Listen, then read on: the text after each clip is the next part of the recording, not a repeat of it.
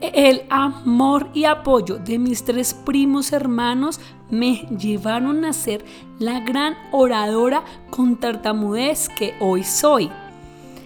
Hoy están en mi podcast y les contarán historias de cómo ha sido ser familia y caminar todos con mi tartamudez. Yo soy María Lu Torres, una tartamuda en público. Hola, yo soy Víctor. Yo soy Johan. Y yo soy Andrés. Y todos somos los primos de La Nena. Como le decimos de cariño, y hoy nos tomamos su podcast para contarles cómo vivimos su tartamudez y cómo la superó en familia. Y ahora mi primo Johan te contará una historia de mi infancia. En esta ocasión te voy a contar una historia que nos pasó cuando éramos niños. Por el año 2005, yo tenía 12 años y ella 15. Y sus papás me pidieron que la acompañara a almorzar para que yo hablara por ella. Pero cuando llegamos al centro comercial, yo pedí lo mío y dado que ella tenía tartamudez, me dijo que hiciera el pedido por ella. Ante lo cual me negué porque creía que era importante que ella hiciera esto. Y esa fue una de las tantas veces que evité hacerle este tipo de favores, donde ella apoyaba, se apoyaba en su tartamudez para no afrontar estas situaciones de la vida real. Al final de ese día, ella se quedó sin almorzar y peleamos por una semana, pero valió la pena. Pues yo, yo, les cuento que sí, mi, mi primo Johan muchas veces me decía que él no iba a preguntar hasta que yo lo hiciera sola.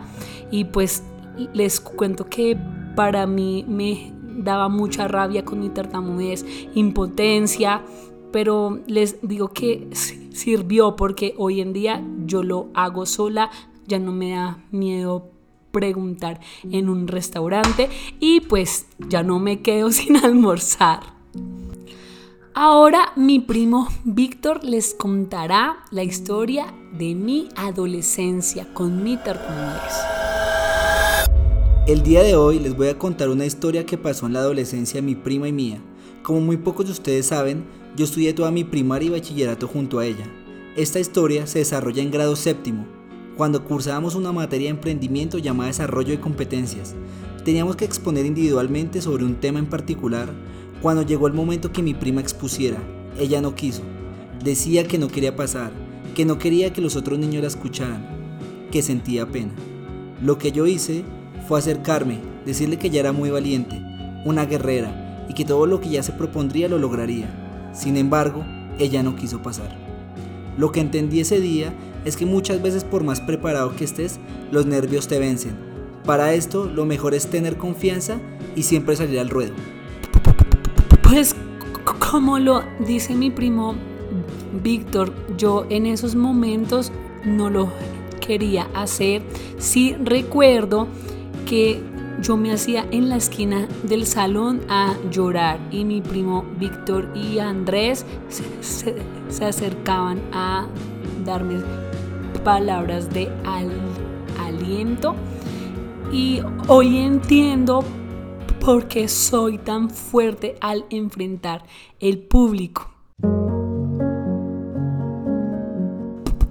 Por último, mi primo Andrés te contará una historia de mi adultez.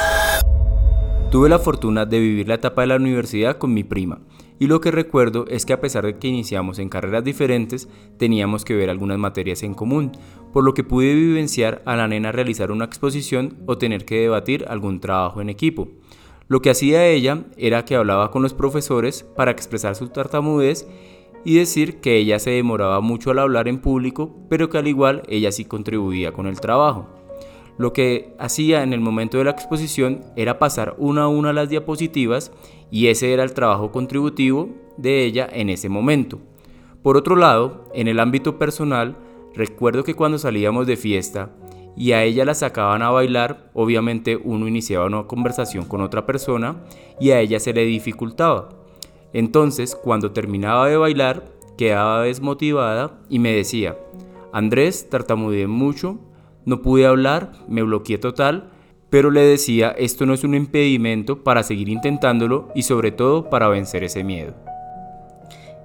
Estar contigo en unas clases, Andrés, fue lo mejor. Sé que muchas veces me negué a exponer y si no, no, no recuerdo la vez que yo decía que solo iba a pasar las diapositivas, pero sí, en cual, siempre buscaba cualquier pretexto para no hablar en público. Hoy en día me apasiona hablar frente a todos. Y con el tema de las fiestas, pues sí, yo siempre recurría a mi primo llorando y claro, hoy en día pues ya yo hablo y conquisto. Y antes de terminar este podcast que lo amé, les quiero preguntar a mis primos para que les den a ustedes unos consejos a las personas que conviven con personas como yo que tartamudeamos, a los padres, a los hijos, a los hermanos, primos y novios. Mi consejo es que al tratar con personas con tartamudez hagan lo posible por comprender su condición y los traten como si fuera cualquier persona. Esto los ayuda a que se sientan mejor y no se sientan excluidos. A la larga todos tenemos talentos diferentes y dones diferentes. Esto es lo que yo siempre he aplicado con mi prima. Tratarla igual, nunca con, condescendencia, nunca con lástima, nunca con esos actos que hacen agrandar más el problema. Y siempre con respeto y siempre con paciencia. Mi consejo lo voy a dividir en dos partes. El primero es para los padres que traten de entender a sus hijos, que recuerden que esta lucha no es solo del hijo, que esta lucha se supera en un ambiente lleno de amor, comprensión y que a su vez ellos son la voz de aliento. El segundo consejo es para las personas con la condición de la tartamudez, que luchen siempre, que no se venzan, que los sueños se cumplen con perseverancia y que cada día están más cerca del gran sueño que es hablar en público fluidamente, así como hoy en día mi prima lo hace. Mi consejo es que les tengamos amor, entendimiento y no tenemos por qué discriminarlas ni dejarlas a un lado por lo que todos somos iguales. Por otro lado, no debemos interrumpirlas cuando estén hablando, ya que las estamos bloqueando y lo que debemos hacer es apoyarlas, darles ánimo, entusiasmo y sobre todo motivarlas a que se sientan seguras de sí mismas y que sigan demostrando que pueden vencer cualquier miedo ante cualquier situación por más difícil que sea y que pueden triunfar como también ser grandes. Hoy a todos los familiares y amigos de personas que como yo tartamudeamos, sigan estos consejos de mis primos y lograrán que nosotros nos amemos y aceptemos nuestra tartamudez, la cual nos acompaña siempre. Y por último, les tengo unas palabras a mis primos ya que hoy se encuentran conmigo. Hoy mi tartamudez la acepto y es libre gracias al apoyo de mis tres primos que tanto amo y admiro. A ustedes hoy quiero decirles que los amo, mis ángeles. Han estado en mis momentos más difíciles donde odiaba mi tartamudez y hoy los veo tan orgullosos de verme en público tartamudeando. Gracias, gracias por estar siempre en mi caminar. Los amo. No olviden en escuchar mi podcast en todas las plataformas digitales y en mi página web www.unatartamudenpublico.com con amor para ustedes siempre. Gracias.